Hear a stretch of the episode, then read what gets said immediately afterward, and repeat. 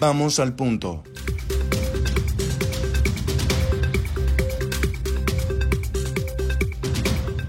Hola, oyentes del punto. Mi nombre es Alexandra Cianci y junto a mis compañeras Daniela Marín y María Camila Durán, los invitamos a este espacio donde discutiremos acerca de la coyuntura de la plataforma digital Última Hora Call frente a las elecciones presidenciales de 2022 en Colombia. Durante este espacio analizaremos la posición de esta plataforma frente a las noticias publicadas entre diciembre del 2021 a marzo del 2022. Lo analizaremos según cada partido político para también después concluir con qué tono son redactadas estas noticias y así ver de qué forma esto afecta a aquellos usuarios y lectores de esta plataforma.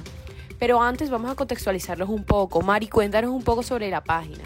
Como ya sabemos, Última Hora Call es una plataforma que en los últimos años ha ganado mucha popularidad debido a la inmediatez de su información y su dinamismo, pero que sufre el riesgo de perder credibilidad por la posibilidad de contener fake news y también puede verse influida por opiniones o intereses. Así es, este es un medio consumido por muchas personas. Es por esto que decidimos hacer esta investigación donde analizaremos si esta página tiene algún tipo de favoritismo o no frente a algún candidato o partido político. Tomamos todas las noticias referentes a los partidos desde diciembre de 2021 hasta marzo del presente año y notamos cosas muy interesantes. La página tiene noticias negativas, seguidas de un candidato en específico. Estos son algunos ejemplos. Para comenzar, encontramos la publicación de diciembre titulada A ganar como sea, redactada por Marco Orozco, en esta se nota el tono negativo con el que fue escrita, teniendo en cuenta que tiene fuerte crítica hacia los intereses de Gustavo Petro, así como hacia sus actitudes y estrategias. Sí, Alexandra, de esa misma forma, en marzo del 2022 existe una publicación titulada El silencio de Petro, redactada también por Marco Orozco, en la que critica sus propuestas y su posicionamiento frente a varios temas. El hecho de que sea el mismo redactor el que escriba tan solo cosas negativas de Petro, según sus opiniones, nos hace dudar un poco pero además en este mismo mes publicaron una noticia titulada Opiniones divididas por propuestas de Gustavo Petro sobre los fondos de pensiones, en la que solo se habló de las críticas hacia una de las propuestas del candidato, sin mencionar algún comentario positivo frente a las propuestas, a pesar de que fueron varios e incluso en uno de los párrafos se evidenció la preferencia. De esto podríamos concluir que existe cierto inclinamiento hacia un partido y hacia un candidato el cual no es Gustavo Petro, por ciertas razones, lo cual no debería de ser así, ya que todas las noticias deberían de ser neutrales, sin ningún tipo de inclinación y preferencia. Así es, María Camila. Pero también hay que resaltar que también encontramos noticias con tono neutral, las cuales no tienen un partido favorito ni tampoco un candidato favorito. Estas noticias son meramente informativas se dedican solamente a informar al lector acerca de lo sucedido y no existen comentarios positivos ni negativos acerca de la noticia que se está dando. Sin embargo, la noticia titulada El Grupo Char es una mezcla compleja entre gran maquinaria y cierto apoyo espontáneo que fue redactada por Cristina Mortei, fue escrita con un tono totalmente negativo, ya que desde el titular expone problemáticas en la postulación de Char, además de que habla puntualmente de problemas de corrupción en el clan Char y habla únicamente aspectos negativos de él y da a entender que desde su perspectiva sería un error votar por Char.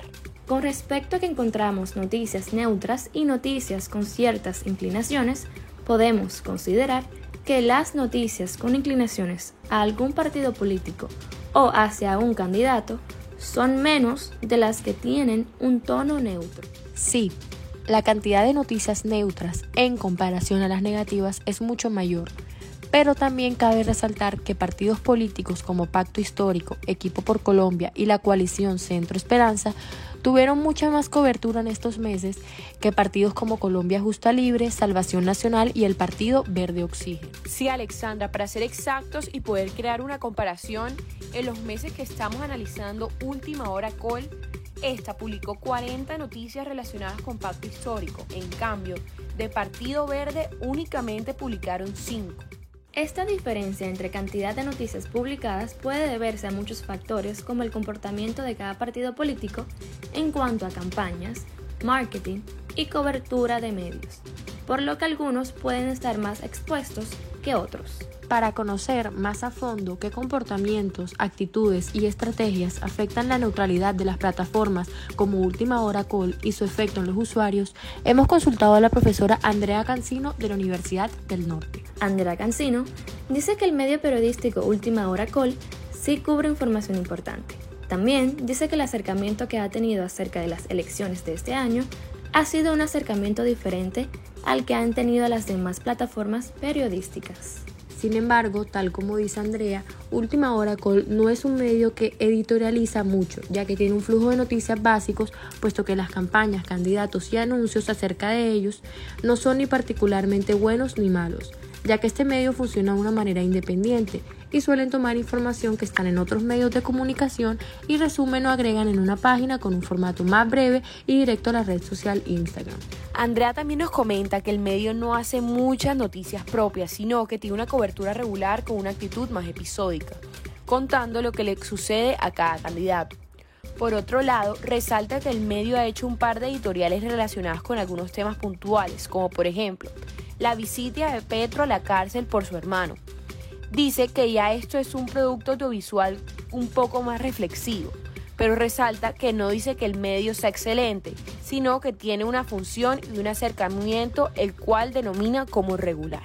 Así es, por otro lado también hemos decidido analizar más a fondo qué piensan los consumidores acerca de esa plataforma y su cobertura.